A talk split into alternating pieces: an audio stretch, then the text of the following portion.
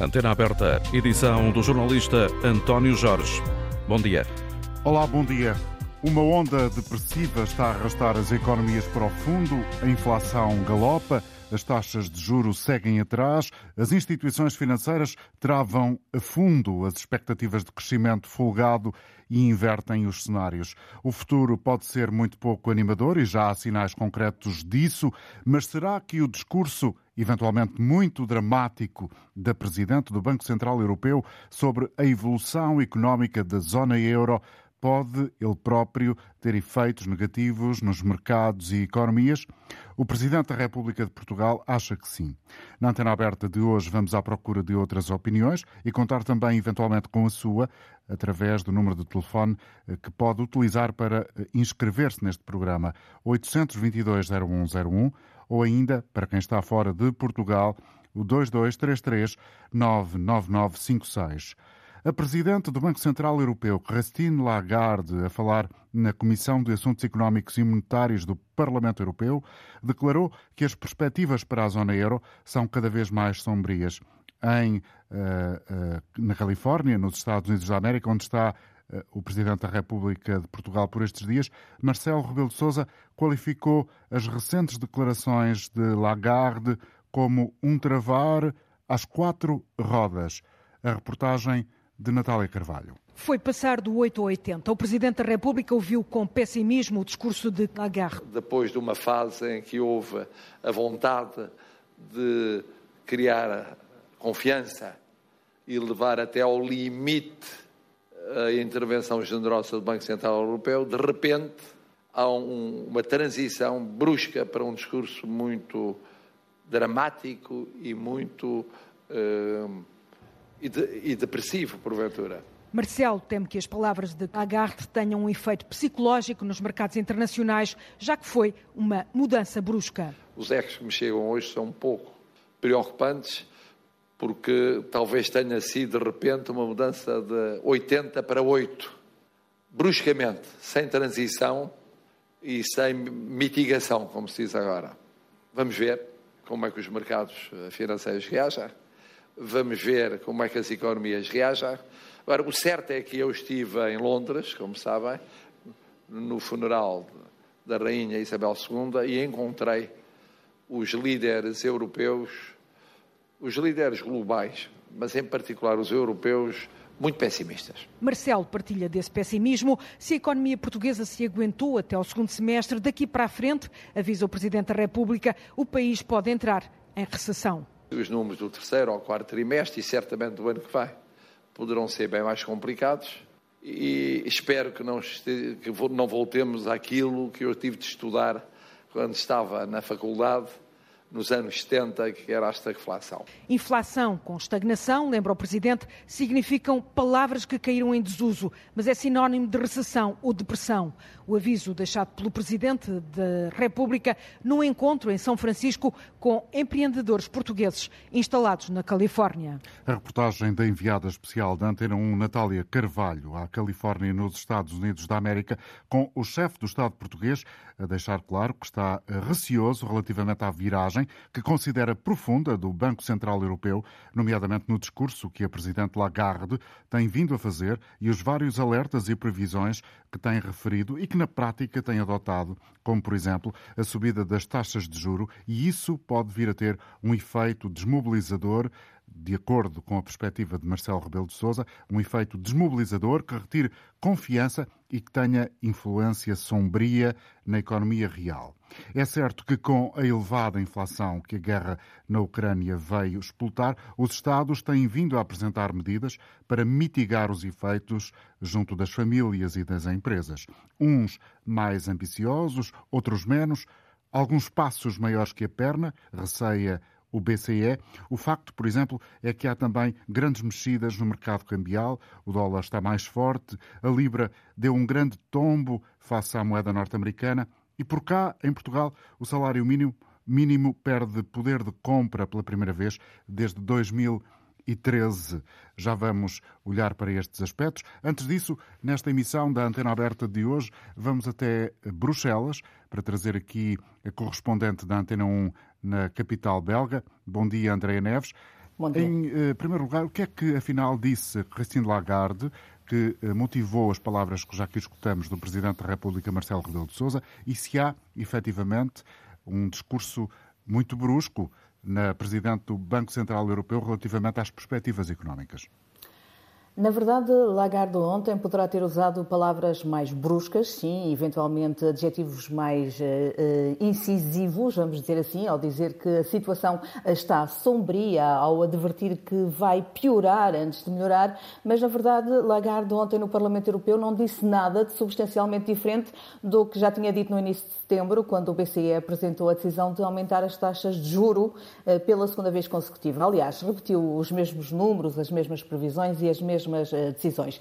Já na altura, Christine Lagarde tinha admitido que o BCE errou nas eh, previsões, mas que não era fácil, em relação à inflação, eh, ter modelos que pudessem juntar fatores como a pandemia, a guerra na Ucrânia e a chantagem russa com a energia, admitiu a culpa e começou, obviamente, nesta, neste que foi o segundo aumento das taxas de juros, já antes tinha havido outro, a apresentar uma situação eh, menos otimista e agora, eventualmente, terá sido mais pessimista nas palavras que usou, mas não diverge em nada do que tem vindo a dizer eh, nos últimos tempos, ou seja, o cenário está a escurecer, a economia vai abrandar substancialmente nos próximos três meses, eh, a zona euro tem uma inflação de 9,1% em agosto, a inflação vai continuar elevada, os preços da energia e dos alimentos estão a pesar, sobretudo nos consumidores mais vulneráveis, e é, é de esperar, disse Lagarde, que a situação fique pior antes eh, de começar a melhorar. Eh, foram revistas eh, também as previsões do aumento da, da economia para os próximos três anos, mas isso Lagarde também já o tinha feito no início do mês e disse que eventualmente é preciso ter atenção porque a inflação, eventualmente não, realmente a inflação vai continuar alta nos próximos anos, ao contrário do que no início se previu, que era uma situação temporária e apenas esporádica, ou seja, assume-se que tudo isto vai durar mais tempo do que o que era esperado, uhum. mas não o assumiu ontem, já o assumiu uh, no início do mês e antes, quando fez a primeira, uh, o primeiro aumento das taxas de juros. Quais são as soluções que, entretanto, o Banco Central Europeu tem vindo a protagonizar uh, para enfrentar a inflação? O que é que Christine Lagarde tem vindo a defender? Um, porque um, a procura continua alta e a oferta é cada vez menor, sobretudo no que se refere à energia, que tem efeitos em todos os outros preços. O BCE defende que é preciso aumentar as taxas de juro ainda por várias vezes nas próximas reuniões. Não disse quantas vezes, isso Christine Lagarde eh, não quis deixar claro. Eh, disse que nas próximas reuniões se vai aumentar mais as taxas de juro e, e essa é a forma de tentar lutar contra o risco de um persistente aumento nas perspectivas da inflação. Eh, quanto às medidas orçamentais para combater o impacto dos altos preços da energia, elas devem ser temporárias e direcionadas aos mais vulneráveis, às empresas e às famílias, para limitar o risco de pressões inflacionárias. E temos que ter aqui em atenção que o BCE não pode uh, impor aos Estados-membros a forma como vão fazer este combate através de medidas orçamentais. Pode sim, por ser o banco emissor de moeda, uh, decidir qual é o preço do dinheiro e, nesse caso, aumentar as taxas de juros. André Neves, correspondente da Antena 1 em Bruxelas. A Goldman Sachs prevê que o BCE vá uh, executar uma nova subida dos juros em 75 pontos base na reunião do próximo mês, para quando está projetado um pico da inflação adjacente na zona euro de 5,0%. É uma nota que foi conhecida ontem. O Banco de Investimento norte-americano destaca as pressões inflacionistas que devem agravar-se do lado salarial no próximo ano. Admite que este ano, 2022, feche com as taxas de referência acima de 2,25%, que é a atual projeção que faz este banco eh, conhecido. Os investidores temem que a subida das taxas de juro que os bancos centrais estão a decidir para dar resposta à inflação possa levar a um abrandamento profundo ou até mesmo recessão. Hoje ouvimos a líder da Organização Mundial do Comércio a falar em recessão global e ela já está assumida em alguns países. Amanhã, em Portugal, há reunião da Comissão Permanente de Concertação Social. O tema salário mínimo vai estar em cima da mesa. O Governo prometeu uma subida de 6,4% em 2023, mas mesmo que assim seja, a inflação na verdade, pode levar quase tudo, porque ficará perto dos 5%, é o que diz pelo menos o Conselho das Finanças Públicas, o que significa, como se leu hoje no Jornal Público, o ganho não será suficiente para recuperar a perda registada durante este ano. As confederações da indústria e do comércio e serviços também já vão avisando que os compromissos com a melhoria dos salários vão depender de medidas significativas que aliviem a pressão sobre as empresas. Nesta emissão, numa altura em que são 11 horas e 21 minutos, tenho agora a oportunidade de trazer este programa João Sergeira, professor de Economia da Universidade do Minho. Bom dia, professor. Muito obrigado pela colaboração. Vamos começar pela questão do Banco Central Europeu. Eh, o Presidente da República diz que há uma viragem brusca no discurso. Acha que sim ou que não?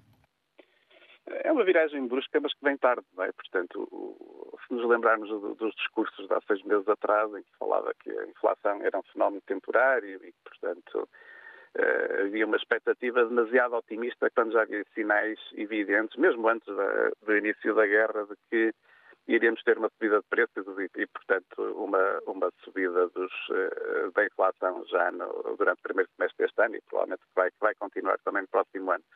E, e depois foi lento também a reagir uh, às subidas de, da taxa de juro da Fed norte-americana. Portanto, as taxas de juro de referência estão em 3,25 para a Reserva Federal Americana, nós estamos em 1,25, portanto ainda temos aqui dois pontos de diferença.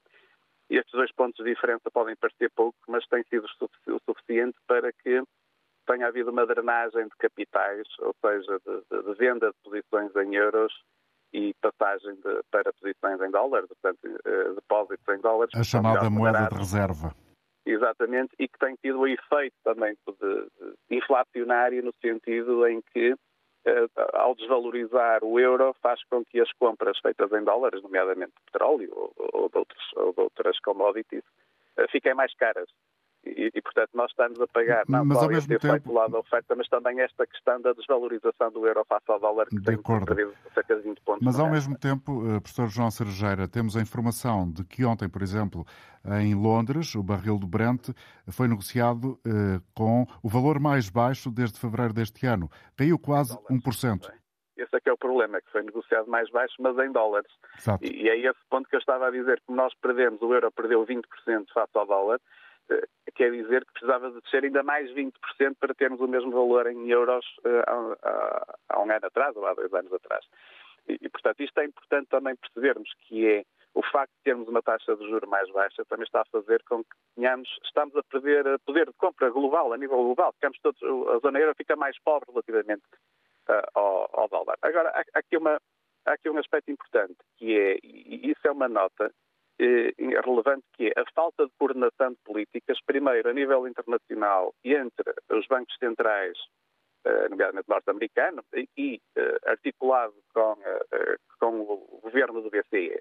Portanto, não houve articulação nesta subida, neste combate à inflação, que é global, e entre, digamos, os dois principais blocos económicos a nível mundial, e depois, que aí é uma queixa do próprio BCE, a falta de coordenação com os governos, com as políticas orçamentais que têm vindo a ser adotadas. Ou seja, o, o BCE está aqui quase num colete de forças, em que, por um lado, já vai tarde relativamente à, à subida das taxas de juros, que, em que uh, a Reserva Norte-Americana foi, foi pioneira, mas também não tem conseguido articular as políticas uh, a nível orçamental, porque, e o caso português, aliás, até capaz de ser o melhor aluno é o caso português, porque, apesar de tudo, o nosso pacote de ajudas foi bem menos generoso do que noutros países, e a crítica que o BCE está a dizer é que se essas ajudas forem demasiado generosas, faz com que a procura interna eh, continue a pressionar também os preços para cima. Embora nós saibamos que grande parte desta inflação tem a ver com o lado da oferta, não é? Portanto, tem a ver com o lado dos custos, eh, com as matérias-primas, com, com, com, a energia, etc. Mas também aqui é uma componente de procura que, que, foi muito estimulada durante a pandemia. Portanto, durante a pandemia os Estados foram autorizados, digamos, a gastar, a, a entrar em déficits acima do, do, do, que seria esperado, por razões óbvias, não é? Mas agora também estamos a pagar um pouco esse, esse gasto que foi feito durante, durante a pandemia. E, portanto, uh, se olharmos até para o comportamento do governo português, uh, o governo português até anunciou um superávit no, no, primeiro semestre deste ano. Portanto, ao termos um superávit, quer dizer que o governo português também está ativamente a ter uma política fiscal austeritária, no sentido restritiva, portanto, o governo português está a gastar menos do que aquilo até que poderia fazer. Uh, obviamente, essencialmente com a preocupação orçamental, não com a preocupação da inflação, mas até está a ajudar ao cumprimento dos, dos objetivos do, do, Banco Central Europeu. Obviamente, Portugal, no, no campo da economia europeia, conta muito pouco para, para esse objetivo global. Mas, claro. a inflação da Alemanha e, e, de outros grandes países está acima da inflação portuguesa. Portanto, há aqui problemas sérios de, de controle de preços dentro da zona euro. Professor João Cerejeira, para quem nos está a ouvir uh, nesta altura, uh, no carro, a conduzir num, numa estrada qualquer do país, com as suas preocupações do cotidiano, esta conversa tem impactos na vida de, de, dessa pessoa que nos ouve nesta circunstância? De que forma? Os impactos maiores têm a ver com a subida das taxas de juros. Portanto, quem tiver taxas, créditos em taxa variável, vai ter uma penalização grande nas suas prestações mensais, portanto, nomeadamente quem tem crédito à habitação. Portanto, esse é o primeiro impacto, já já ter sentido à medida que os contratos vão sendo atualizados. Eh, depois vão também a sentir, e já, já está muita gente a sentir, muitas famílias, que os aumentos salariais deste ano ficam muito aquém, ou ficaram muito aquém das perspectivas uh, da subida, relativamente à subida de preços que já, que já está a verificar. Isso também vai suceder no próximo ano. Portanto, não há indicação, não há previsão de que tenhamos no próximo ano uh, inflação inferior a 3, 4%. Portanto, aponta-se só em 2024 é que poderemos ter, poderemos ter uma inflação já próxima dos 2%. Isso, se nos lembrarmos do discurso do, do Primeiro-Ministro há, há, algum tempo atrás, alguns dias atrás, em que ele referia que tínhamos de ter como uh, referencial de subida salarial os 2%, não é? Eh, portanto, vai haver perda de compra este ano e vai haver perda de compra também para o ano. Eh, e, portanto, isto quer dizer que as famílias portuguesas, da sua, na sua generalidade, vão ter mais dificuldades eh, nestes dois anos. E quando falamos em crise, em crise também é isso. Portanto, ainda não sabemos que impacto é que isso possa, possa ter no desemprego.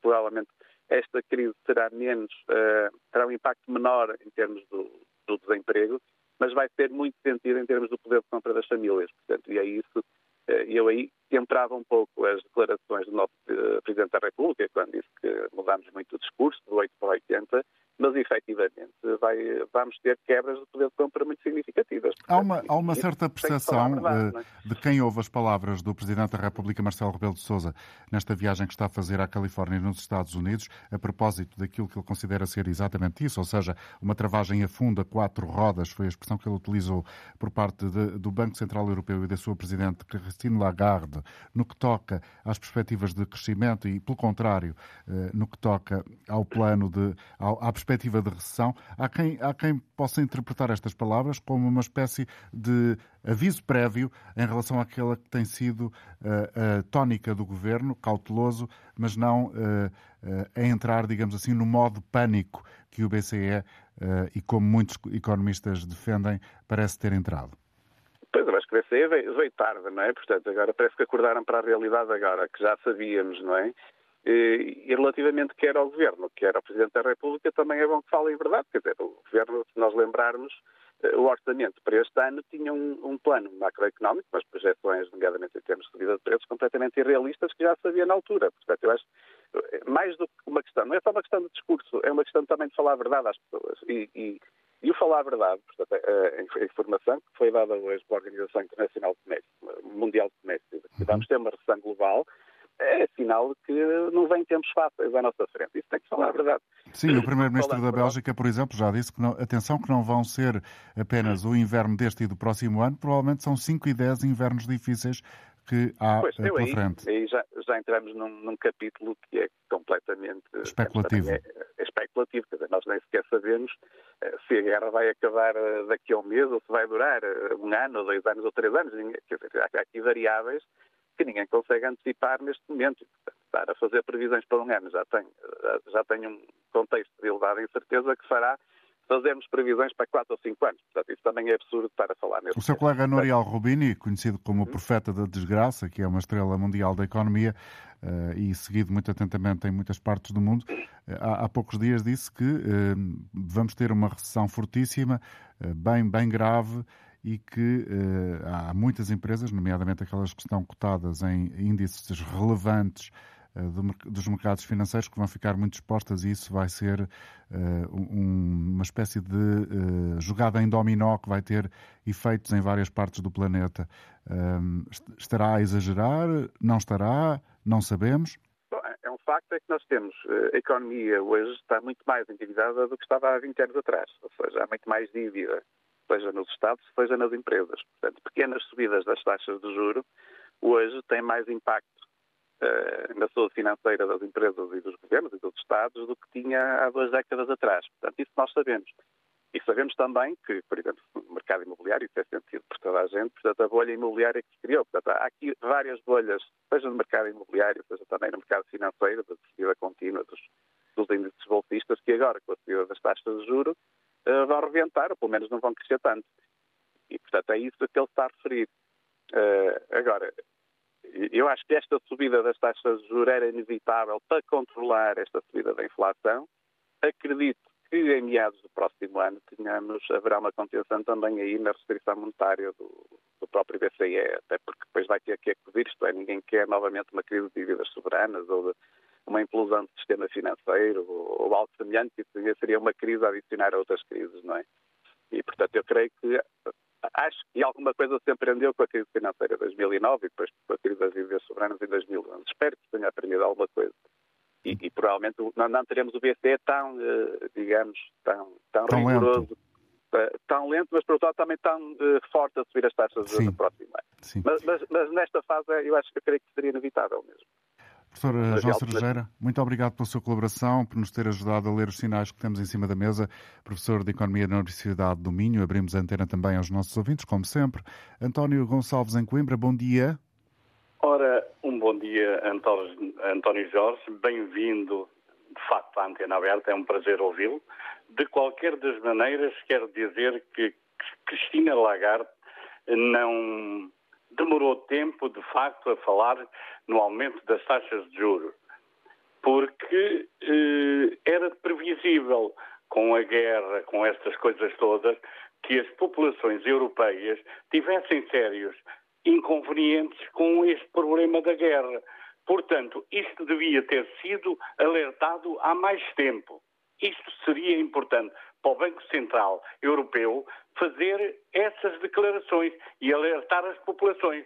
E também me parece a mim que os dirigentes mundiais, mundiais não, europeus, eh, não têm dado a devida importância a essa situação, nomeadamente a Presidente da Comissão Europeia, que dá-me a impressão que essa senhora está demasiadamente frenética com a guerra, gastando toneladas e toneladas de dinheiro e esquecendo-se das populações europeias, que é muito mal. De qualquer das maneiras, isto vai trazer sérios inconvenientes às populações mais desfavorecidas, porque de facto a inflação é tão grande, tão grande, que mesmo eu ontem, por dois reboçados, dei 20 cêntimos. Verifique isto, António Jorge. 20 cêntimos. Com um tostão comprava-se uma mancheia cheia de reboçado. Como é que as pessoas podem suportar uma situação destas? E com é o exemplo do reboçado, António, ficamos com um exemplo muito concreto e real das dificuldades que cada um dos portugueses tem no dia a dia e como os preços estão a aumentar e como é difícil eh, levar para casa os produtos que precisamos e na quantidade que levávamos, não assim há tantos meses quanto isso. António Gonçalves, muito obrigado pelo seu contributo a falar-nos de Coimbra. Está connosco também nesta edição de hoje da Antena Aberta o professor da Universidade da Nova School Business and Economics, Negócios e Economia. Bom dia, Francesco Franco. Obrigado também por estar connosco, professor.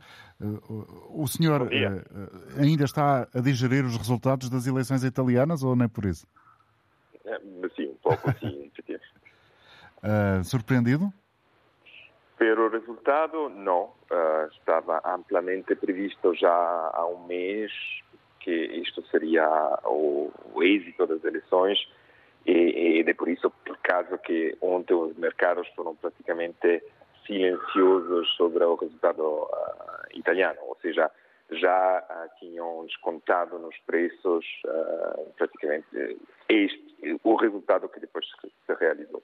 Acha que vai haver uma mudança substancial na política externa da Itália e nas próprias políticas económicas. Já ouvimos a nova Primeira-Ministra, que ainda não assumiu o cargo, evidentemente, a dizer que muito provavelmente vai optar por eu diria que a melhor expressão para que todos possamos compreender é uh, utilizar aquilo que é convencionalmente chamado como politicamente correto. Não haverá grandes diferenças uh, uh, com este novo governo à direita de Itália no que toca a políticas monetárias europeias e, a, e às questões que integram a própria Itália no resto do espaço da União Europeia. Bom, de um lado, a política monetária é, é feita por uma instituição independente dos governos, por isso, eh, obviamente, não, não, não vai ter uh, um impacto direto sobre a política monetária. Sobre uh, a política econômica no quadro institucional europeu, um, diria que há algum receio uhum. por causa das raízes destes partidos que, ganha, que ganhou, o partido especialmente um, um Fratelli d'Italia, que tinha uma raiz que nasceu em 2012, de, quando, quando, houve a crise precedente, que em Portugal foi terrível, mas também em Itália de outras maneiras, e, e era um partido que nasceu exatamente com o propósito de não aceitar imposições europeias. Uh, esta era uma das raízes. A outra raiz era, era uma raiz post-fascista. Uh, mas este discurso mudou, mudou, mudou bastante uh, nos últimos anos, mudou bastante nos últimos anos e especialmente nos últimos meses, onde o discurso ficou muito mais prudente e especialmente no que quer dizer o respeito da, das regras europeias. Uhum. E há sinais já agora que esta vai ser a linha uh, que, uh, pelo menos inicialmente, o governo vai adotar. Do ponto de vista, sim, depois do ponto de vista geopolítico também, uh, Giorgia Meloni fez um percurso no último ano muito claro do lado atlanticista. O junior partner, a Lega, a Lega e, a Lega e um, Fratelli d'Italia, do outro lado, não parece tão committed, tão, tão disponível a seguir a 100% a linha europeia neste sentido, mas mas Fratelli d'Italia é, é, o senior partner, por isso penso que não vai haver uma mudança também no lado geopolítico. Uhum. Professor Francisco Franco, obrigado pela sua eh, leitura muito uh, emocionalmente uh, enfim, eh, óbvia por ser italiano em relação àquilo que é o resultado das eleições italianas, mas nós uh, combinamos esta conversa efetivamente, e, e, essa é que é a questão, para falarmos de outros temas uh, que acabam por estar necessariamente também associados a, este comentário que o senhor aqui nos trouxe.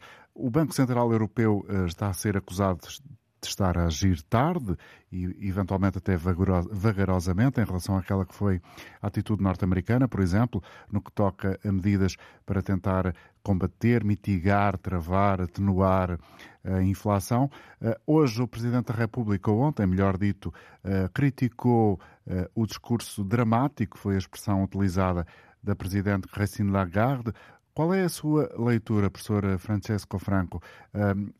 As palavras de Lagarde, dizendo que vêm aí tempos muito sombrios, recessão eventualmente, são uh, duras, excessivas ou são apenas tradutoras, traduzem a realidade? Bem, uh, infelizmente traduzem o que é que está neste momento previsto. Ou seja, efetivamente houve uma deterioração do, uh, das previsões económicas em toda a Europa em alguns países mais que outros, uh, por causa da, da, crise energética, por causa da, do que é que está a passar geopoliticamente, mas também uh, os efeitos atrasados de, de, sair da pandemia, que ainda não, não acabaram em termos de cadeia de valor globais. Por isso, há, há um conjunto de fatores que Uh, inicialmente uh, se pensavam ser uh, iriam ser absorvidos bastante rapidamente, que mostram uma persistência muito maior do que, que estava previsto inicialmente. E, e, e fomos a um ponto onde as projeções econômicas mudaram. Este verão mudaram e depois de um bom arranque de 2022, este final de 2022 vai ser mais difícil.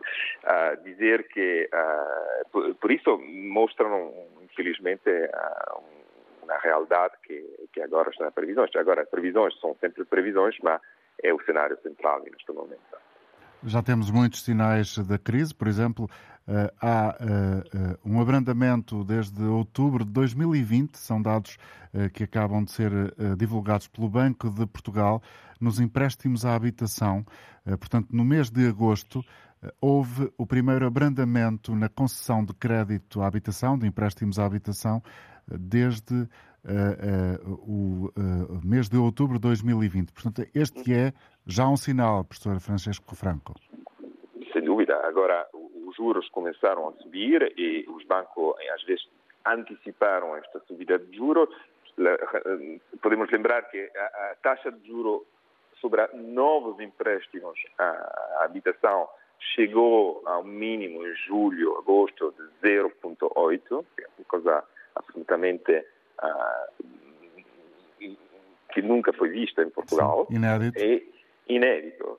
E, e, e, agora já estão a mais que dois, por isso houve um, um aumento muito rápido e, obviamente, isto tem um impacto sobre a capacidade de poder uh, ter um empréstimo para comprar uma casa. E isso tem impacto também não falando eh, especificamente dos empréstimos à habitação, mas na prática isto traduz a ideia que o dinheiro está mais caro, e estando o dinheiro mais caro, eh, quer dizer que as empresas também ficam com mais dificuldades de produzir e, sobretudo, de eventualmente poderem subir os salários dos seus trabalhadores. O senhor acha que vai ser possível, tal como o governo antevê, que os trabalhadores esperam, que os sindicatos querem, eh, mas as confederações empresariais têm dificuldades em aceitar uma subida de salário mínimo? Sim, eh, sim sem dúvida. E, mas eh, é importante perceber que, infelizmente, é o mecanismo de transmissão da política monetária. E não há, vamos dizer, um mundo, na economia se diz que não há freelance, não há, não há um, um almoço gratuito. Temos a inflação do outro lado. E o custo da inflação é um custo também que uh, socialmente é muito alto. Por isso, é a única arma que tem o Banco Central para controlar uma inflação, que é uma inflação muito difícil de, de, de controlar, porque vem do lado da oferta, dos custos, é, infelizmente, abrandar a economia. Ou seja, é o efeito do aumento da taxa de juros, mas de propósito, para fazer descer a procura abaixo da oferta que é a única maneira em economia de fazer descer os preços. Uh, e, e, esta tensão entre uh, quanta inflação podemos aceitar, e já somos além do limite do que é, aceitável, e uh, quanto podemos deixar a economia crescer com taxa de juros muito baixa, e, e, agora a balança está do lado da inflação alta. Uhum. Obrigado, Francesco Franco, também pelo seu contributo, por nos ajudar a refletir um pouco nestas matérias com o conhecimento do professor, eh, auxiliar convidado na nova, nova SBE, eh, Escola de Negócios e Economia. Paulo Manuel está connosco em Braga. Bom dia, bem-vindo ao programa da Antena 1. Bom dia. Bom dia. Eh, eu penso que o discurso da senhora Lagarde foi um pouco exagerado e. E? E criou um alarmismo desnecessário neste momento, porque não sabemos o que vai acontecer relativamente à guerra, que a qualquer momento pode terminar ou pode, ou pode estender ou, ou não, por não é? anos, ou não. Portanto, este, este, este, esta previsão foi um pouco eh, desnecessária, porque não sabemos o desenrolar da guerra, que está a influenciar muito uh, as economias da Europa. Agora, uh, acho que, que ela o fez para, para ficar um pouco com espaço de manobra caso as coisas corram pior que o previsto. E é certo que vem aí tempos difíceis, mas no caso de Portugal, o facto, na minha opinião, de ser um país um pouco. Estamos com algumas dificuldades. Paulo, por instantes perdemos a comunicação. O facto de Portugal ser um país, o que é que estava a dizer a seguir? Um pouco mais. mais um pouco mais. Uh, onde é que eu ia? Periférico? Periférico, em termos económicos. Nos coloca numa posição melhor que outros países, como já aconteceu no passado, em que a Troika e Bruxelas nos traçava cenários económicos negros, Portugal saiu melhor que a Espanha, que a Grécia, dessas situações. Sei que agora o cenário é diferente porque temos uma guerra e Portugal vai ter que lidar com a inflação alta e com a subida dos juros e com tudo isso. Mesmo assim, creio que Portugal tem condições para passar um pouco melhor que outros países da Europa por esta situação, dada a nossa, a nossa situação económica, como já aconteceu noutras alturas, noutras crises que, que assolaram a Europa. Uh, portanto, acho que as pessoas não devem ficar, sofrer por antecipação e há que, há que ter um pouco de, de sangue frio. De, sangue frio para lidar com isto, porque nem tudo uh, daqui a nada as pessoas começam-se a suicidar. Não, espero que não, claro que não. Acho que é um pouco exagerado todo este cenário porque é muito imprevisível. Se, o, a guerra pode se prolongar como pode, pode terminar. Portanto, isto acho que, que, é preciso um pouco mais de calma. Sim. Fica essa mensagem, obrigado por ter vindo transmiti-la. É evidente que ninguém quer esses cenários dramáticos como foram citados pelo Paulo Manuel, nosso ouvinte em Braga, a quem agradeço ter se inscrito pelo 822 0101, o número de acesso a este programa todos os dias, Antena Aberta, em que refletimos sobre questões da atualidade e hoje, em cima da mesa, a questão que é transversal aos últimos meses, desde que a guerra começou, a inflação começou a aumentar, a galopar e há já eh, portanto, previsões de recessão. Ainda hoje, a responsável da Organização Mundial do Comércio alertava para isso mesmo. Em Portugal tem-se falado muito eh, do pacote que o governo eh, engendrou, desenhou, estabeleceu para ajudar as famílias a ultrapassar esta questão. Sabemos que os 125 euros vão ser pagos no dia 20 deste mês, o tal bónus de apoio para as famílias. Bom dia, Renato Carreira fiscalista da consultora Deloitte. Obrigado por estar também connosco esta manhã. Nos últimos dias falou-se muito também da questão do IRC, de baixar ou não baixar o IRC, de que forma do uh, pacote uh, fiscal que pode ajudar uh, a ultrapassar este momento. Do seu ponto de vista, há caminhos sólidos pela frente a este nível? Quais são os sinais que interpreta na política do governo? Bom dia, obrigado pelo, pelo convite nós de facto estamos num, num período de, de, grande incerteza. Eh, quando achávamos que a pandemia estava a terminar, veio a guerra e, a incerteza, eh, em vez de diminuir, creio que ainda, ainda aumentou significativamente. Neste contexto é sempre muito difícil uh, imaginar o que, o, quais, quais poderão ser as opções, quando não, não temos ainda também sinais muito claros desse, desse caminho. Quando, quando foi apresentado o orçamento para 2022, estávamos uh, meados do, do, do próprio ano 2022, por via da, da queda que tivemos na, Assembleia e, o novo governo.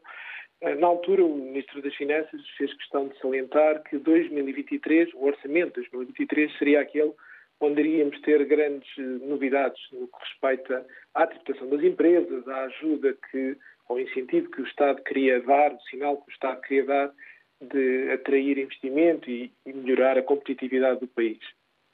Uh, com este cenário agora de, de, grande incerteza, aquilo que parecia mais ou menos consensual que Portugal teria que ter uma redução da tributação ao nível das empresas, uh, passou agora a, a, ser de facto uma incerteza. Porque, ao mesmo tempo em que se fala da possibilidade de reduzir, de reduzir o IRC, ou as taxas de derrama, uh, falamos em aumentar a tributação sobre algumas empresas, nomeadamente a tributação dos lucros excessivos da, das empresas energéticas.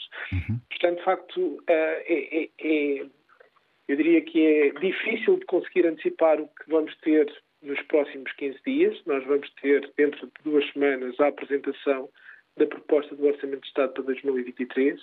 Vamos esperar que aí haja, de facto, uma clarificação, eh, sendo que o desígnio que todos eh, reconheciam de que Portugal precisava de se tornar mais atrativo às empresas, à capacidade de gerar emprego, à capacidade de termos melhores e maiores empresas que fizessem com que o nosso salário médio pudesse ser puxado para, para cima. Que essa é a questão uh, central, ou seja, uh, que é a questão do modelo económico de desenvolvimento, que não esteja tão assente em trabalhos de uh, pouca. De, de, com, com, pouca mais-valia acrescentada no, na prática? Nós precisamos ter mais e maiores empresas. Não parece-me que é relativamente consensual. O nosso tecido empresarial é muito, é muito caracterizado por muitas empresas, mas de uma dimensão muito reduzida, e são, de facto, as empresas de maior dimensão que conseguem uhum. ter, em termos médios, salários mais altos. É o antigo problema da falta de escala, também do tecido empresarial.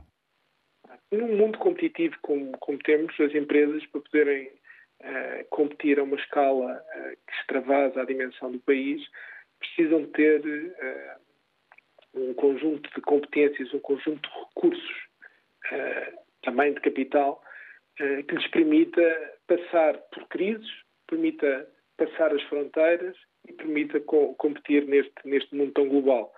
E, e, e esse incentivo eh, que nós, ou esse sinal que o país pode dar eh, às empresas é, de facto, eh, em termos de, daquilo que é a comparação com, com, os demais países, Portugal poder ter uma maior competitividade. E Portugal, de facto, tem uma tributação ao nível das empresas eh, que é das mais altas no seio da, da União Europeia eh, e que, de algum modo, com certeza que não é o fator eh, único de decisão das empresas, há outros fatores muito, muito relevantes, mas a parte, a parte de, da forma como nós tributamos essas empresas e os seus lucros tem também, de facto, um peso e a possibilidade de descermos o IRC de um modo mais transversal ou mais eh, localizado em algumas, algumas áreas, com alguns incentivos, eh, poderá ser de facto um sinal que se esperava que pudesse vir a acontecer, mas que neste momento é de facto ainda mais incerto. Que conselhos é que dão às empresas que são clientes da Deloitte na área fiscal neste momento? quais são as preocupações fundamentais que elas apresentam? As empresas não, não obviamente que a tributação em si das empresas ela é, ela é relevante uh, na, na, decisão dos investidores de fazer um novo investimento, uma nova uma expansão, uma aquisição, e isso de facto é importante. Uh, as empresas, no seu dia a dia, elas têm de facto um conjunto de preocupações que vão muito para além da, da questão da tributação. Sim. A simplificação do sistema fiscal uh, é uma, eu diria que é uma meta que deveríamos procurar cada vez mais uh, alcançar para que seja mais fácil e mais uh, menos oneroso uhum. uh, o cumprimento do conjunto das obrigações fiscais. As empresas hoje em dia, mesmo as pequenas empresas que nós temos no nosso país, estão sujeitas a uma carga de obrigações fiscais e parafiscais uh, muito, muito relevantes. há depois também um aspecto que é sempre muito valorizado pelas empresas, que tem a ver com a capacidade de funcionamento do sistema de justiça, a capacidade que uma empresa tem de poder uh, recorrer à justiça quando entende que há um determinado contrato, uma determinada relação contratual que não foi devidamente cumprida uh, e poder ter uma resposta célere da parte da justiça.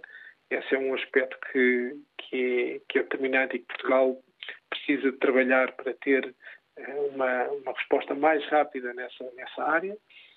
E um outro tema que também muitas vezes é falado e que as empresas sentem, que é toda a parte burocrática e de licenciamentos, de obtenção de autorizações, uh, que, que, continua a ser. Uma grande dor de cabeça. Um, um grande entrave a que, por vezes, uh, num determinado investimento, uh, com possa, a celeridade. Possa concretizar-se, claro. Renato Carreira, muito, muito obrigado. Sim, conclua, conclua, conclua. Não, eu, só dizer que neste contexto tão uh, de tanta rapidez, com tantas crises, nós temos investimentos que são projetados e que ainda antes de serem uh, decididos, porque estão pendentes de decisões administrativas, acabam por ser cancelados, enquanto se, uh, se tivéssemos sido mais céleres na resposta e na, na aprovação de determinados investimentos, uh, com certeza que eles ter-se-iam realizado e não teriam eh, sido alterados por via de uma, de uma decisão conjuntural que, entretanto, surge novamente. Portanto, é mesmo uma área que também deve ser trabalhada. Muito obrigado pela sua colaboração, Renato Carreira, fiscalista da eh, consultora Deloitte. Vamos ouvir em Chaves eh, José Lopes. Bom dia. Bom dia. Bom dia, bem-vindo. Peço-lhe para falar um bocadinho mais alto, por favor. Bom dia. Uh, eu, eu, eu gostava de dar um, um dar um contributo de espírito mais positivo para, para esta situação. eu sou arquiteto, tenho uma pequena exploração agrícola, produzo castanha em Carrazeiro Montenegro, ou na Mancha de Carrazeiro Montenegro. nós somos um povo polivalente, de, de, de raiz. Polival vamos... Polivalente e resistente. E resistente. Eu acho que nós eh, não devemos entrar em, em, em crise psicológica. Uh, o nosso povo precisa de, de, de, uma ajuda forte, precisa de, de, um ministro da Agricultura, por exemplo, que olhe para a agricultura, que olhe para as pescas. Nós somos um povo de raiz agrícola e pescatório. Uh, e eu acho que, eu acho que trazemos essas áreas bastante abandonadas, uh, com pouco incentivo, com pouca. Uh, mudar a cultura. Um, um, um, jovem agricultor pode ter um estatuto social uh, igual a um, a um engenheiro qualquer de, de qualquer área. É tão ou mais importante do que outra área qualquer. E é esse espírito de, de, de, de mudança de mentalidade da sociedade, de estatuto, que dá incentivo a estes jovens a poderem virar-se um pouco para, a agricultura, para as pescas, para a floresta. Nós temos uma floresta que podia estar a ser rentável. Uh, um país pequeno como o Luxemburgo tira dinheiro da floresta. A Suíça tira dinheiro da floresta. E nós temos uma floresta e deixamos-la arder. Deixamos-la arder não é por acaso, não é porque meia dúzia de loucos uh, chegam fogo. Não. Nós deixamos-la arder porque a trazemos abandonada. Ora, é este espírito de, de, de, de, pegar nas pequenas coisas ou pegar naquelas que hoje se acham pequenas coisas que nos podem salvar de crises como esta. Uhum. Ou, ou, outras que, que, que, vamos, vamos combater. José, obrigado por ter vindo deixar aqui esse tom mais positivo e que certamente é partilhado por muitos que nos ouvem. Agradeço-lhe. Dou ainda a oportunidade para ouvir João Marcos em Lisboa. Bom dia. Dia, António Jorge. Eu vou tentar ser breve, porque já sei que o tempo está-se a escutar. Não, eu acho que a Europa, portanto, a crise vem aí, já sentimos todos nós, enquanto cidadãos, quando vamos ao supermercado ou fazer compras, já estamos a sentir isso. E acho que a Europa um, foi um erro, uh, digamos, as sanções que, uh, tanto excessivas na minha ótica, porque tudo uhum. bem, devia condenar e está fora de questão. Aliás, basta lembrar, a propósito e a talho de foice, eh, uma, uma, sondagem que o Jornal Expresso apresentou não há muitos dias, mais, em que há mais. muitos portugueses que estão a passar mais dificuldades que já admitem algumas cedências à Rússia. Nem mais. Eu ia lhe dizer isso, aliás, tinha aqui um, feito aqui uns itens. O Expresso, a sondagem da semana passada, 32% das pessoas já, tanto que se calhar há, há dois meses ou três não era esta, esta, este nível de, de descontentamento e isso vai, vai se refletir no, eh, no geral da Europa. Sei lá, eu não me lembro de ver a Alemanha com crise económica já há décadas. Quer dizer, uh, acho que devia de as, as, sanções no fundo, a Rússia não vende à Europa, vende à China e à Índia, uh, portanto, a energia, e nós, e nós, os países europeus, Portugal também se inclui, vamos viver, e isto não é só uh, o BCE, qualquer, todos, todos os economistas, uh, digamos, reputados dizem isso, vamos passar por uma grande crise que já estamos a sentir e, e acho que era escusado. Isto também vai, só para terminar, reflete-se também por exemplo, eu não estava a ver a Suécia um partido de extrema-direita ser a segunda força mais votada na Suécia e noutros países que isso vai se replicar, como na Itália, que ainda o António Jorge uh, referiu há pouco. Portanto, acho que podia-se ter condenado a invasão, que está fora da questão, mas não ser, eh, digamos, posto em causa o bem-estar dos povos da Europa de uma forma cega que, que nos vai trazer problemas gravíssimos. Obrigado, Jorge, João. Bom dia para si, obrigado e tudo bom. Com licença, obrigado. Bom dia, João Marcos. Eh, com ele concluímos a emissão de hoje da Antena Aberta. Obrigado pela atenção. Voltaremos na próxima quinta-feira. Amanhã há o espaço mensal de debate Consulta Pública.